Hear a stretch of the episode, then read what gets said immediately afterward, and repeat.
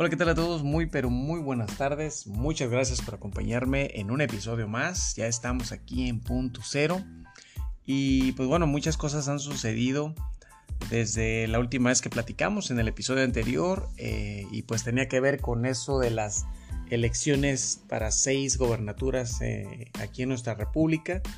De las cuales pues antes de que se diera este evento tan importante, eh, pues muchas, muchas ideas, muchos puntos de vista conversaban eh, y se decía que Morena iba a arrasar con las 6 de 6, eh, que pues básicamente iban a dominar estas elecciones en las cuales pues el PRI, el PAN, el PRD, estando ahí en coalición pues estaban buscando la manera de, de mantener las gobernaturas de sus estados, estados en los que pues han estado, valga la redundancia, durante muchos años.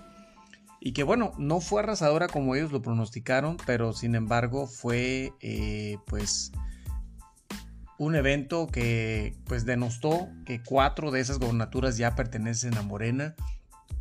Y lo que estamos viendo en esta transición, en estos cambios más bien, de, en los partidos, pues es que Morena se está volviendo casi pues el partido que va a gobernar, que está gobernando más bien la mayoría de los estados en nuestra república. Son 32 entidades y pues bueno, el PRI aún tiene una gobernatura, el PAN cuenta con dos. Y ha sido una batalla arrasadora, eh, ya que Alito Moreno no ha sabido ser un presidente de ese partido, pues astuto, inteligente, que que haya analizado lo que está sucediendo en el país, que salgan a dar todavía esos discursos de que están con el pueblo, que están con la gente y de que los traidores a la patria son los diputados de Morena, los de la coalición con el Partido Verde y el PT. Eh, y pues bueno, tenemos un antecedente de más de 30, 40 años en los que el PRI dominó la mayoría de los estados en nuestra república. El PRI eh, disponía y hacía lo que quería en los diferentes estados, compraba gobernaturas, compraba alcaldías, compraba diputados, senadores. Eh, la corrupción siempre ha estado ahí, se ha demostrado cómo esta corrupción sigue corrompiendo a diferentes legisladores. Eh, y que bueno, no es algo que desafortunadamente se vaya a erradicar como el presidente lo ha venido diciendo. Ese es un trabajo que va a tomar muchos años es un trabajo en el que realmente las virtudes, los valores y la convicción de la gente que venga a gobernar nuestros, nuestras entidades, pues es lo que va a hacer la diferencia. Sin embargo, ahorita el discurso repetitivo de, la oposición, eh, que es una oposición derrotada, eh, moralmente y electoralmente hablando, eh, una oposición que ahora pues acusa ¿no? a los diputados de Morena como traidores a la patria, ¿no? porque Desafortunadamente regresamos a ese punto de la corrupción, a ese punto en el que hay contradicciones, en, ese punto en el que de repente sí hay personajes que se ven tentados y que están inmiscuidos en asuntos pues delicados y que dejan mucho que desear. Y todo esto lo arrastra hasta la figura máxima que es el presidente de la República que obviamente tiene sus principios, sus valores, tiene su convicción de lo que está haciendo. Sin embargo, pues todo lo demás no depende de él. Él está muy convencido de todo lo que está haciendo, eh, de lo cual hay muchas cosas muy buenas, como ya lo hemos venido diciendo en diferentes episodios, pero también hay muchas cosas que no dependen de él y que él no puede controlar las acciones de las demás personas, de los demás legisladores, de los gobernadores que están con Morena, eh, en las diferentes entidades porque cada entidad es, es, autónoma e independiente y cada una debe de buscar las maneras de solucionar sus problemas, de abastecer agua, luz, este, y todas las necesidades, salud, eh, para la gente, para su estado, para su ciudad, para sus municipios. Y aún podemos ver que, y aparte la inseguridad, que es otro tema muy delicado y muy importante, y a pesar de los esfuerzos que probablemente él viene haciendo todos los días durante la mañana de 6 a 7 cuando se reúne con su gabinete de seguridad, no ha sido suficiente, porque ahí se da el parte, ahí se informa al presidente en qué estado se suscitaron casos de violaciones, de, asesinatos, de secuestros, de robo, etc. Eh, y buscan tal vez la estrategia de dar opciones a través obviamente de la Guardia Nacional y las, las dependencias este, de cada entidad, eh, en cuanto a seguridad se refiere, pues apoyar con alguna estrategia para que esos estados y esos lugares se, se encuentren pues más seguros, más tranquilos, que la gente pueda salir a la calle. Eh, y sin embargo, pues esa es la, mera intención y esa es la convicción del presidente, que en esa reunión se puedan buscar estrategias. Y a través de esas estrategias, en, trabajando en conjunto con los gobernadores de cada estado, y obviamente ellos trabajando con los alcaldes, con las alcaldías, pues se busquen esas estrategias, se, incorporen nuevas eh, fuerzas, ya sea de la, de la, Guardia Nacional o elementos del, de la PFP que aún existe. Este, pues bueno, eh, buscar la manera que se encuentren esas soluciones. Eh, tristemente, y porque es la realidad, esa es nuestra realidad, aquí en México la delincuencia no se ha terminado, la inseguridad no se ha terminado, eh, vemos estados y ciudades en las que se han incrementado desafortunadamente y no solamente porque no haya seguridad y porque los policías no estén haciendo su trabajo, sino porque hay estados están todavía eh, pues muy comprometidos con estas células de delincuencia organizada y que no permiten pues lograr esa seguridad, ¿no? Concretar esa seguridad para que la gente no tenga que tener el miedo de salir, tener el miedo de ir a, su trabajo y hacer sus, cosas cotidianas. Entonces es un tema muy, muy este, difícil de atender por una sola persona. Como les digo, depende de todos y cada uno debe hacer su parte. Y esto es, pues es un trabajo de sanación paulatino, de poco a poco. Y también, como el presidente lo ha comentado, es un trabajo de enseñanza, de educación de, ir a, atacar y combatir las raíces del problema. Empezar desde el hogar donde la familia, los padres fungen una parte muy importante en el crecimiento de los niños, en los jóvenes, este, y todos esos valores que son muy primordiales para que en una sociedad haya una democracia, haya un respeto eh, y haya todo eso que necesitamos para que estemos mejor.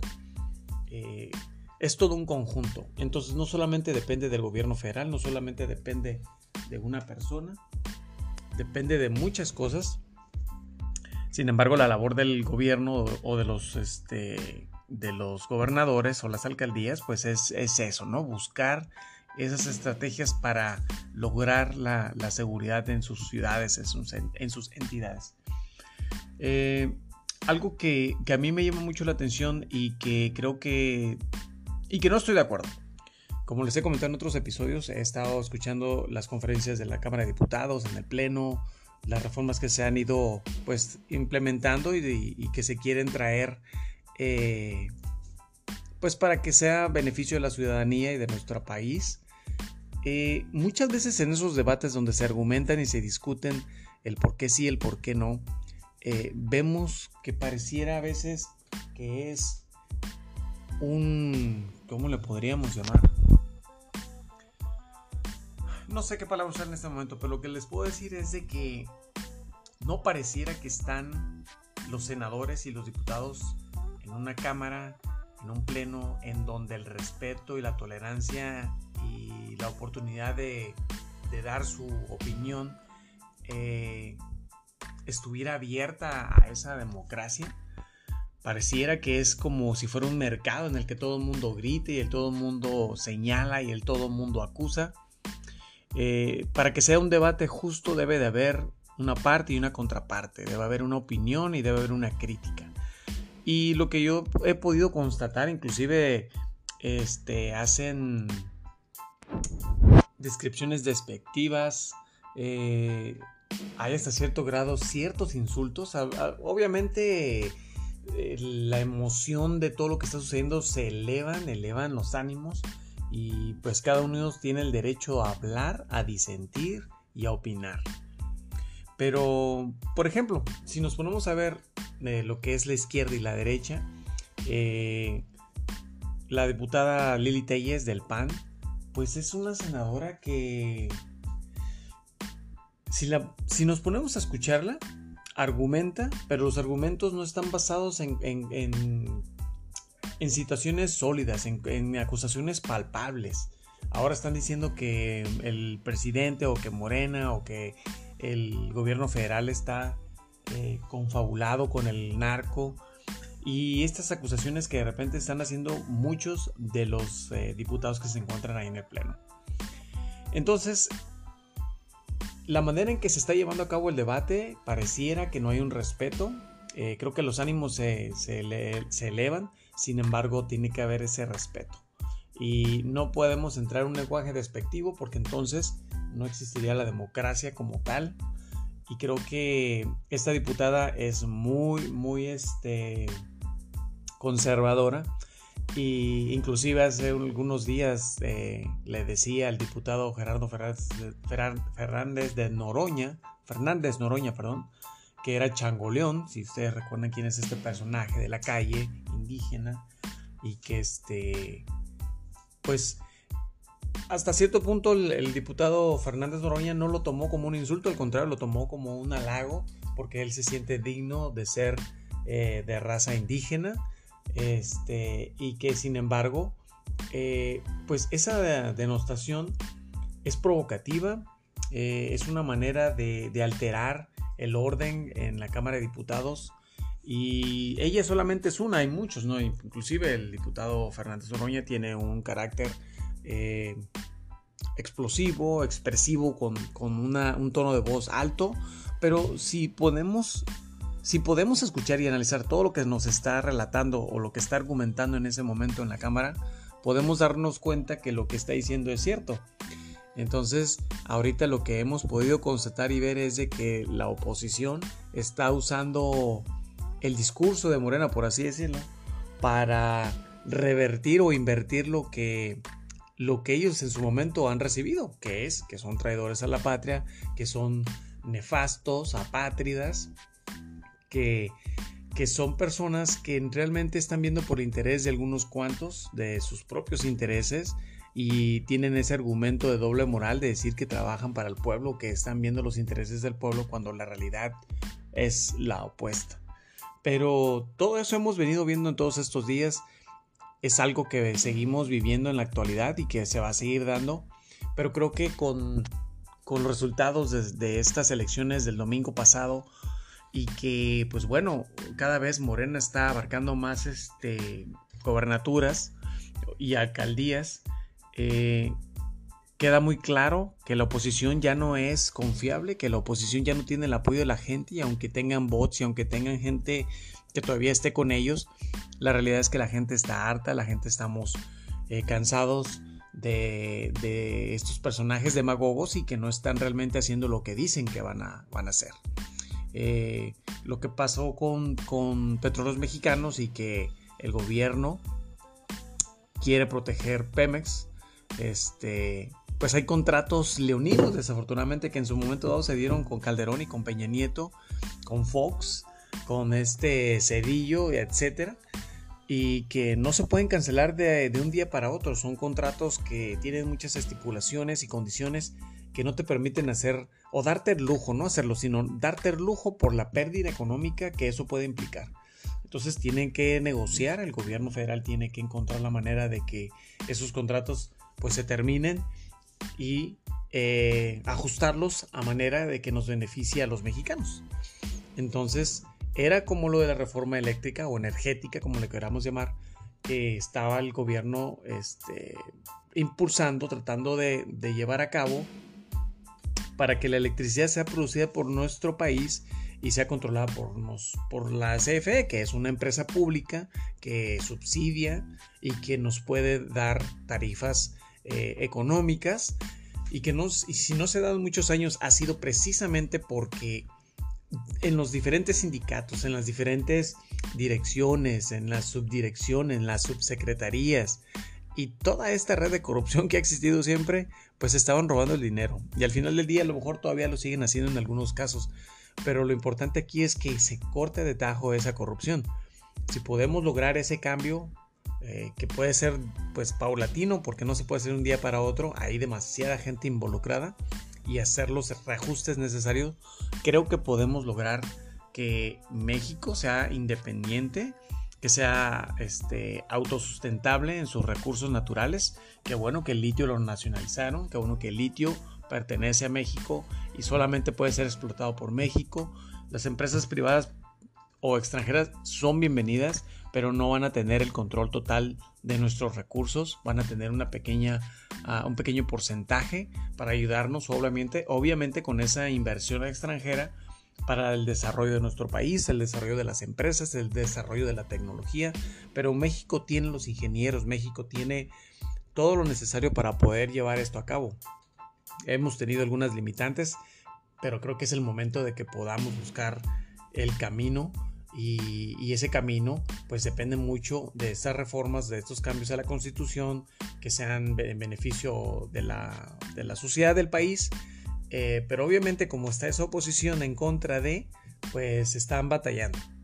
Se está batallando, pero hay más gente que apoya eh, este nuevo, esta nueva manera de pensar, este pensamiento de izquierda que está tratando de cambiar las cosas, de no dejar eh, que continúe el status quo, de no dejar a la gente abandonada, de proveerles servicios de salud dignos, que la gente pobre ya no sea pobre, que la gente de clase mediana tenga la posibilidad de seguir creciendo sus negocios, sus empresas, eh, que los jóvenes emprendedores no se vayan a otros países, que aquí haya la oportunidad para que puedan empezar su propio negocio, que impulsen la economía de México.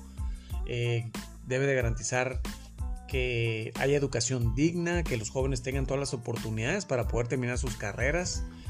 Eh, que haya pensiones para las personas adultas mayores. Durante toda la vida nosotros trabajamos para sustentar a nuestra familia, para tener un patrimonio, pagamos nuestros impuestos.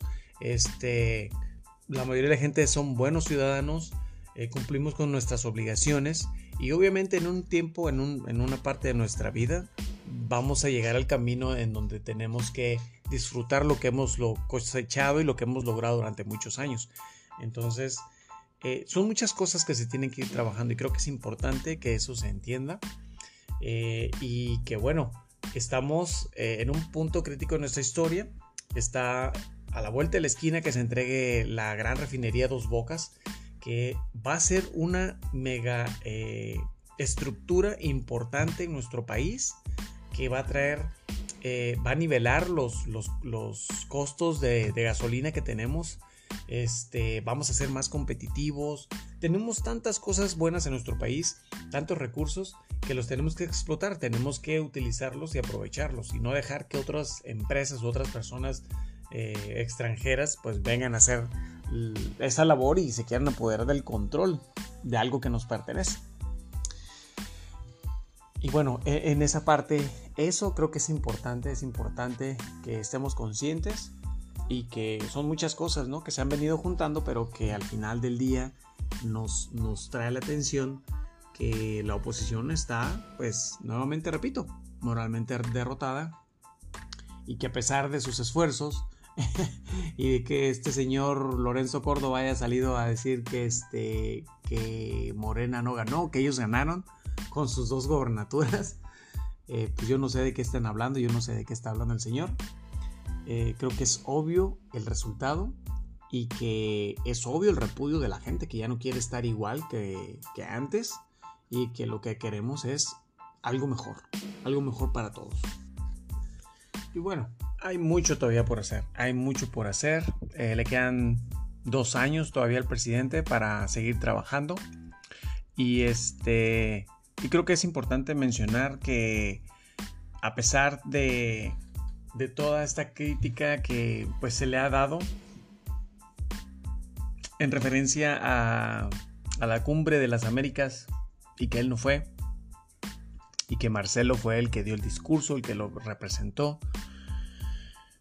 Híjole, pues son muchas cosas, ¿no? Pero yo creo que aquí lo más importante y algo que podemos realmente, eh, que resalta y que es importante mencionar es de que si nos ponemos a analizarlo independientemente de su personalidad de Andrés Manuel López Obrador, ha sido una persona mediadora. Analicemos lo que ha venido haciendo. Es una persona mediadora y que no muchos coinciden con esa manera, es cierto. Y que no muchos quisieran que se fuera así, es cierto. Y que quisieran muchos que las acciones que él tome o las decisiones que él tome sean más de con medidas coercitivas. Pero la personalidad de Andrés Manuel no es así. Entonces, ha fungido como un mediador. Si nos podemos analizar, ningún país eh, que fueron invitados a esta cumbre, bueno, no ningún país, más bien si nos vamos al, al, norte, en lo que es Estados Unidos y Canadá. Estados Unidos no quiso invitar a Nicaragua, Nicaragua ni, a, ni a Cuba. Entonces, eh, el presidente dijo, yo no voy a ir si no los invitan. Tenemos que encontrarnos en, un punto de unificación. Si somos el continente americano, somos el continente de las Américas, todos tienen que ser invitados, todos son importantes. Hay eh, situaciones de economía y diplomacia que se tienen que tratar y, como tal deben, deben de estar todos ahí.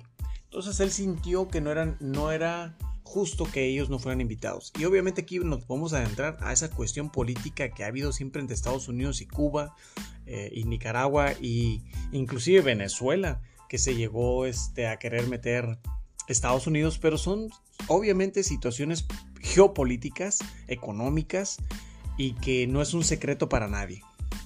Pero bueno, eh, entonces aquí, regresando a lo que decíamos de Andrés Manuel López Obrador, ha sido un mediador. ¿Por qué? Porque él ha dicho, invitemos a los demás hermanos americanos eh, del sur. Ellos son importantes también en esta cumbre. No podemos dejarlos a un lado. Tenemos que tener, entrar a ese sentido geopolítico eh, nacionalista en el que todos deben de participar todos esos eh, países son importantes, cada país es independiente, independiente y soberano, cada uno tiene sus recursos, cada uno tiene sus, sus economías, la importancia de su situación geopolítica, geoestratégica, geográfica. Entonces, eh, Estados Unidos es un país muy peculiar, hay una gran historia detrás de él. Eh, desafortunadamente a nosotros, a nuestro país, a México, lo ha tenido debido a los tratados de Bucareli, este, de Melchor Ocampo, etcétera, han habido esos tratados que en en algunas de las estipulaciones han limitado el desarrollo de México. Y eso no ha permitido que México siga creciendo, porque podemos ser una potencia, eh, podemos ser una potencia mundial porque tenemos recursos naturales y ahora con el descubrimiento de ese yacimiento tan importante de litio, mucho más. Pero México no ha desarrollado su tecnología. México no ha crecido en ese desarrollo tecnológico. No tenemos un Silicon Valley como en Estados Unidos, pero podríamos tenerlo. No tenemos una banca nacional fuerte, económica, que sostenga la economía del país. Aquí no existe. En Estados Unidos sí. Eh, entonces, México ha sido un mediador México ha tratado de decir, sabes que Estados Unidos, si tú no los invitas, estás siendo racista, no estás, no estás permitiendo por tus cuestiones eh, políticas con ese país eh, permitirle que se reúnan en esta cumbre. Eh, todas las cuestiones que se llevan a cabo en estas cumbres o en, este, en los G20, en los GX que ustedes quieran. En esos siempre debe existir la diplomacia y en todos los países en el mundo debe haber diplomacia. Entonces, ¿por qué no darle la oportunidad? ¿No te gusta tu manera, su manera de gobierno de Cuba, de Nicaragua, de Venezuela? Es válido. Las Naciones Unidas tienen diferencias con lo que está sucediendo en Ucrania, en Rusia, los diferentes eventos que estamos viviendo en los, diferentes países o continentes. Y esas Naciones Unidas están, fueron creadas y fueron hechas para cuidar el desarrollo de los países, eh, las negociaciones entre diplomacias, eh, el, no permitir que haya violencia en, los países, que la gente, que sus derechos no sean pisoteados, que no sean este, dañados. Eh, sin embargo, pues pareciera que Estados Unidos quiere ser el héroe del planeta, quiere ser el héroe de todo lo que sucede. Eh, pero la realidad es que en estos tiempos, esta estrategia geopolítica en la que estamos viviendo, pues ya nos ha demostrado que Rusia y China pues lo están dejando un poquito atrás. Y Estados Unidos no se va a dejar, Estados Unidos no se va a quedar atrás, Estados Unidos va a querer seguir creciendo. Y está bien, va a buscar sus medios y sus recursos, pero ¿por qué no permitir que los demás países hagan lo mismo? Entonces, yo creo que la postura que tomó en su momento este, el presidente Andrés Manuel López Obrador de no ir a la cumbre, sí fue muy criticada. Hasta cierto punto creo que sí había una razón el por qué debía de estar ahí. Sin embargo, analizando la situación como les comentaba al inicio, ha sido un mediador. eh, ha tratado de, ser quien negocie entre ambas partes para ayudar a, que haya esa tolerancia, ese respeto y esa oportunidad de, de poder participar. Desafortunadamente no se dio, pero pues bueno, al final del día creo que lo que está haciendo es lo que más está marcando una diferencia y es lo que está dejando ver en México porque tiene tanta popularidad, porque es él quien realmente impulsa a la gente a que sigan confiando, sigamos confiando en Morena.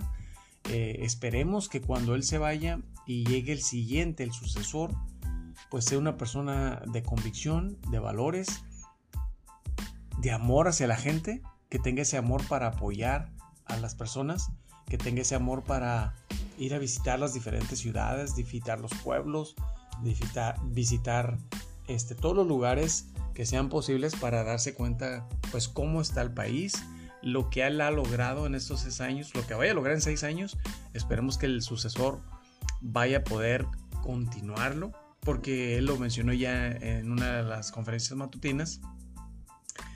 Eh, todo esto que se ha logrado hasta este momento, todos los cimientos que se han consolidado, son importantes para que en el futuro el que continúe pues siga con esas con esa en esa dirección con esa convicción de, cuidar a la gente cuidar al país cuidar la economía y pues cuidarnos a todos. Entonces pues vamos a ver qué es lo que va a suceder. Eh, creo que todo esto que ha sucedido en los últimos días es muy importante para nuestro país este, y pues bien, eh, Andrés Manuel López Obrador es un personaje, es un presidente que tiene una peculiaridad y ya en estos, a estos, a esto, en este punto de nuestra historia, después de casi cuatro años de gobierno, pues podemos decir más cosas de él, lo conocemos más.